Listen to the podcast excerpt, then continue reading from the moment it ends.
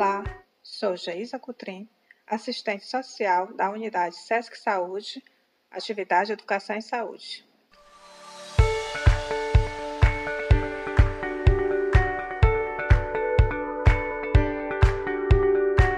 Em nosso podcast de hoje, iremos abordar a temática da prevenção ao câncer de mama.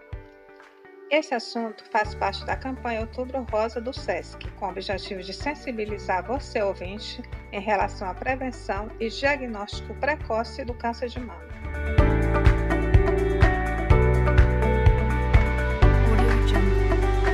As estatísticas mundiais demonstram que o câncer de mama é o mais incidente entre as mulheres.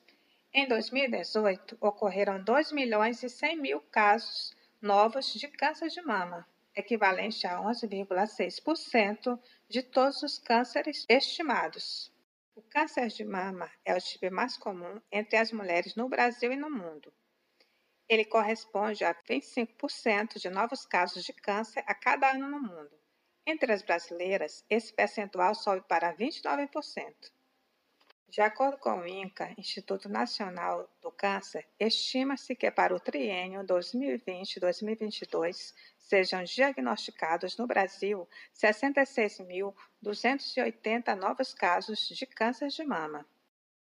O câncer de mama é o tipo de câncer que mais mata mulheres no Brasil, sendo a segunda causa de todas as mortes de mulheres no país, atrás somente das doenças do sistema circulatório. O Instituto Nacional do Câncer, INCA, estima, no ano de 2020, a ocorrência de 840 casos novos de câncer de mama no Maranhão.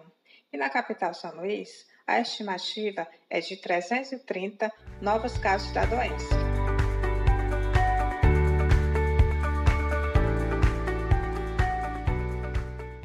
Para discutirmos esse assunto no podcast de hoje, convidamos a oncologista doutora Gláucia Cordeiro, que é membro titular da Sociedade Brasileira de Mastologia. Olá, doutora Gláucia, é um prazer tê-la conosco em nosso podcast de hoje. O prazer é todo meu, muito obrigada pelo convite.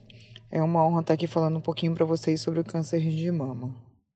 Doutora Gláucia, o que é o câncer de mama?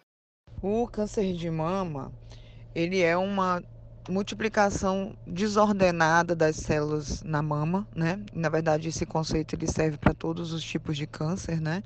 Nós temos uma divisão das nossas células todo dia e existem células que nascem de forma é, anômala, né?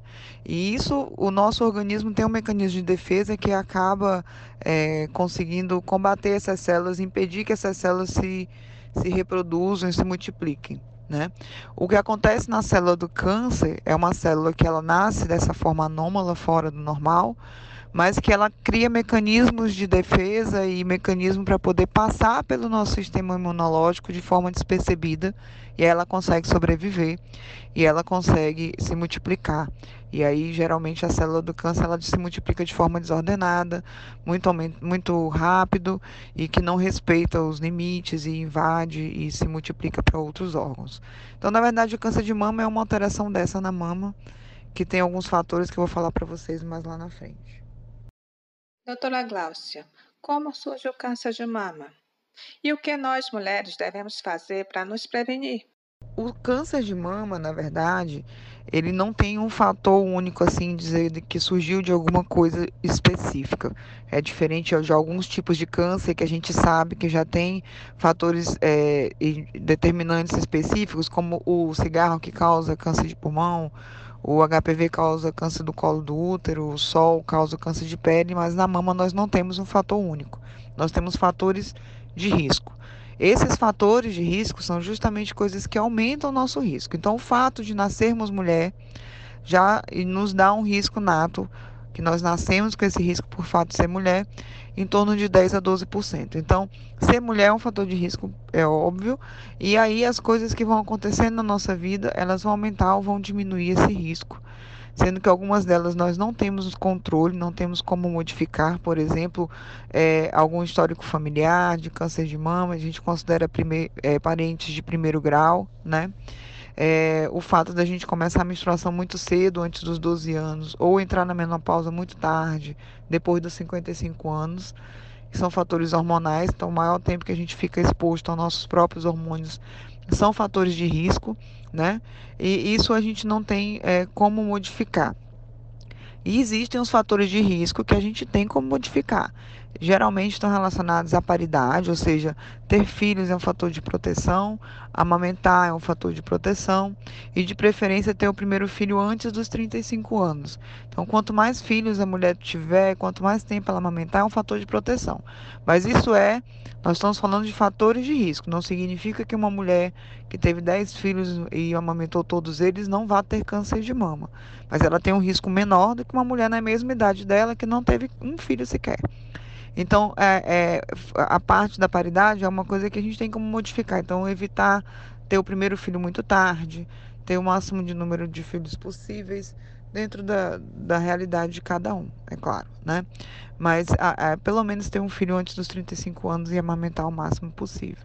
E os outros fatores estão relacionados também à questão de hábito de vida. A obesidade é um fator de risco, o sedentarismo é um fator de risco e a alimentação é, desregrada é, ruim é um fator de risco. Então, cuidar da alimentação, praticar atividade física, evitar o consumo de álcool excessivo e o cigarro são, são coisas que nós podemos estar adotando no nosso dia a dia para diminuir esse nosso risco.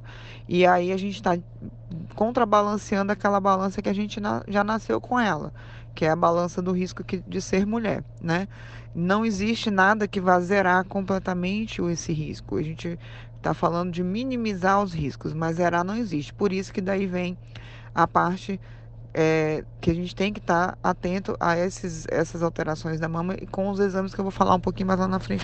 E quanto aos exames? Quais são os necessários para o diagnóstico do câncer de mama? Os exames necessários para o diagnóstico do câncer de mama é, existem vários, né? Mas o mais importante é a mamografia. É, a ultrassonografia, a ressonância, nós utilizamos muito como é, auxílio, né? principalmente a ultrassonografia, ela complementa bastante a, a mamografia. Mas a mamografia é o único exame capaz de fazer o diagnóstico inicial, porque muitas vezes o câncer no início ele é assintomático, ou seja, a mulher não sente nada, né? Ele é silencioso, digamos assim, e ele começa como umas microcalcificações. Essas microcalcificações, elas só são vistas na mamografia. Nem na ultrassom, nem na ressonância não são. Então, a mamografia é o principal exame. E aí, daí, com a mamografia, a gente acaba, às vezes, tendo a necessidade de solicitar exames complementares, como o ultrassom, como a ressonância, em casos necessários. A ultrassom a gente usa bastante, porque ela diferencia o que é sólido do que é cístico, do que é líquido, né? E isso faz toda a diferença na investigação das lesões da mama. E a ressonância ela tem suas indicações muito precisas, né? E que quando bem indicada ela ajuda bastante, mas se for utilizada de forma assim errada ou não indicada, ela pode até atrapalhar porque ela tem uma capacidade muito grande de encontrar alterações que nem sempre são alterações verdadeiras, né? Então a gente deixa a ressonância resguardada para os casos necessários e com suas indicações. Então o exame principal é, o, é a mamografia. Né? Não se vai detectar câncer de mama com autoexame, porque o que a gente encontra no autoexame é algo que em algum momento foi menor. E a minha capacidade de encontrar lesões no autoexame é, eu, é de encontrar lesões maiores. Né? Não é esse, isso que a gente quer, a gente luta pelo diagnóstico inicial. E a gente, o diagnóstico precoce, naquela fase bem inicial, o câncer é completamente silencioso, assintomático, e o autoexame não ajuda. Quem vai fazer essa detecção é a mamografia. Doutora Gláucia, a partir de que idade devemos realizar os exames? E qual a frequência deles? Então, a mamografia, que é o principal exame, ela tem que ser realizada a partir dos 40 anos de idade, anualmente. Essa é uma recomendação da Sociedade Brasileira de Mastologia, com o Colégio de Radiologia, com a, a Federação de Ginecologia e Obstetrícia. Né? Essa é uma recomendação das entidades médicas, que é diferente da recomendação do Ministério da Saúde. A recomendação do Ministério da Saúde é a partir dos 50 anos a cada dois anos.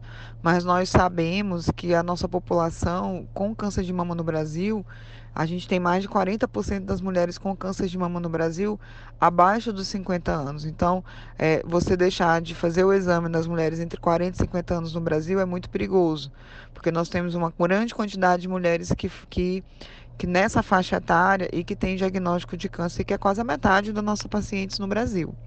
Então, o que nós recomendamos é, a partir dos 40 anos, mamografia uma vez ao ano. As pacientes que têm histórico familiar, elas devem começar mais cedo, aos 35 anos. E ainda é interessante aquelas que têm um histórico muito forte de, de câncer de mama na família, passe por uma avaliação do mastologista para avaliar outros exames e até uma periodicidade diferente, porque as pacientes de alto alto risco, elas têm indicações diferentes da paciente normal. Então, essa é a recomendação da gente e de, se tiver algum caso com muito histórico é, de câncer de mama na família, é interessante passar pela avaliação do mastologista. Doutora Gláucia, em São Luís existe uma rede de referência para o diagnóstico e tratamento do câncer de mama? Em São Luís nós temos sim uma rede de referência, né? É, a rede do SUS é, composta principalmente pelo Hospital do Câncer Aldenora Belo e pelo Hospital do Câncer do Maranhão, que é o Hospital Geral, né? É, para diagnóstico e tratamento. Na verdade, o diagnóstico ele pode ser realizado na rede secundária, que são as outras unidades que têm atendimento em mastologia e que podem fazer esse, esse diagnóstico e encaminhar os casos suspeitos ou já diagnosticados para os hospitais de referência. Então, a, o fluxo funciona assim. A paciente ela não vai chegar no Denora Belo e ser atendida sem nenhum exame ou nenhuma suspeita. Ela vai ser atendida na rede secundária, Hospital da Mulher, Genésio Rego, na Vila Palmeira, Pan Diamante, é, Materno Infantil, são locais da rede secundária que nós temos como referência é, para atendimento de pacientes em mastologia. Lá ela vai ser investigada e os casos suspeitos são encaminhados ou suspeitos ou diagnosticados são encaminhados para os hospitais de referência já com o diagnóstico ou a suspeita para ser avaliada, né? Justamente para melhorar o fluxo, porque se a gente deixar a porta aberta no hospital como o Aldenura Belo para todas as investigações, a gente não consegue é, ter um número é, ideal de, de pacientes tratados e diagnosticados realmente que necessitam estar ali. Né? Então a rede secundária dá esse suporte e encaminha para os hospitais da rede é, referenciada em câncer, né? que nossos CACONs e UNACONs, que a gente chama, né? Aldenora Belo e o Hospital do Câncer do Maranhão. E que eles vão fazer sim o, o terminar o diagnóstico e o tratamento adequado do câncer de mama. Doutora, como acessar essa rede de referência? Então, o acesso, como eu estava falando anteriormente, é, é, é, é, segue esse fluxograma. A paciente que ela tem alguma, é, não tem nenhum exame diagnóstico, nenhum exame suspeito, ela pode ser atendida nessa rede básica, né? Que são essas unidades secundárias. E aí lá nós temos atendimento em mastologia, o mastologista faz essa avaliação, solicita os exames necessários adicionais, ou, ou se a paciente não tiver nenhum exame, ela vai ser solicitada. E se houver alguma alteração ou suspeita, ela é encaminhada para o Hospital do Câncer Aldenora Belo. Lá no Aldenora Belo, a gente atende as pacientes que têm alterações nos exames, que seriam com aquele BIRADS, que é aquela classificação é, dos exames de imagem. Então, BIRADS 4 e 5, elas podem ir direto no Denora Belo, se ela tiver um exame com esse BIRADS, né? Se ela tiver alguma tumoração é, saindo da mama, se ela tiver alguma biópsia já de câncer ou carcinoma, né? Se ela tiver qualquer tipo de suspeita ou de algum exame que comprove isso, ela já vai ser atendida como primeira vez no Denora Belo. Ela pode ser encaminhada para o Denora Belo, ou ela pode se dirigir até o serviço social de posse desses exames que ela vai ser agendada para uma avaliação inicialmente do mastologista. Quem faz essa avaliação inicial é o mastologista e ele encaminha para as outras especialidades à medida que for necessário, para oncologia, radioterapia. Então, se a paciente já tem um exame BIRADS 4 ou 5, e se, ou tiver uma biópsia já de câncer, ela pode se dirigir diretamente ao Denora Belo é, para o serviço social, que lá ela vai ser agendada com um dos mastologistas da nossa rede, que nós somos sete mastologistas no Adenora Belo. A paciente que não tem nenhum indício de, de, de câncer inicialmente, ou está sem exames, ou tem uma biópsia de um nódulo benigno, né, que é o fibroadenoma mais comum, ela vai ser atendida na rede secundária e nos hospitais no, no Hospital da Mulher e no Hospital Materno Infantil é onde a gente opera as doenças benignas na rede secundária. Então, no Adenorabela ela não vai ser operada se ela, tiver, se ela não tiver câncer ou suspeita de câncer. E ela tem a rede secundária para poder suprir essa necessidade. Então, se tiver qualquer alteração nessas, ela já pode se dirigir. Ou então ela pode se dirigir para ser avaliada, mas ela não vai passar pelo médico lá o serviço social está treinado para saber quem é que vai ser atendido lá e quem é que vai ser re referenciado para essa rede secundária. Doutora Glaucia Cordeiro, obrigada por sua participação neste podcast. SESC agradece a sua valiosa contribuição. Eu que agradeço o convite novamente do SESC, estou né? à disposição para qualquer esclarecimento e, e, realmente a gente consegue é, suprir uma grande necessidade, mas temos uma dificuldade muito grande, infelizmente, no nosso estado, não somente, mas no Brasil inteiro, de acesso à mamografia, né? E sem a mamografia para todos, a gente não tem diagnóstico inicial. Então a gente tem que tentar mesmo melhorar as políticas públicas para ter um acesso melhor às mamografias, mesmo no paciente tendo uma rede de assistência, se ela não tiver acesso ao exame e à biópsia, eh, não adianta muita coisa, né?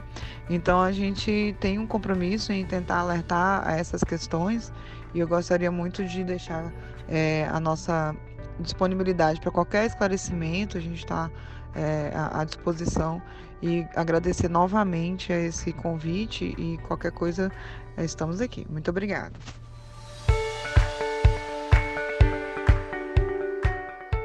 Esse podcast é uma iniciativa do Regional Sesc Maranhão para a divulgação da campanha de prevenção ao câncer de mama.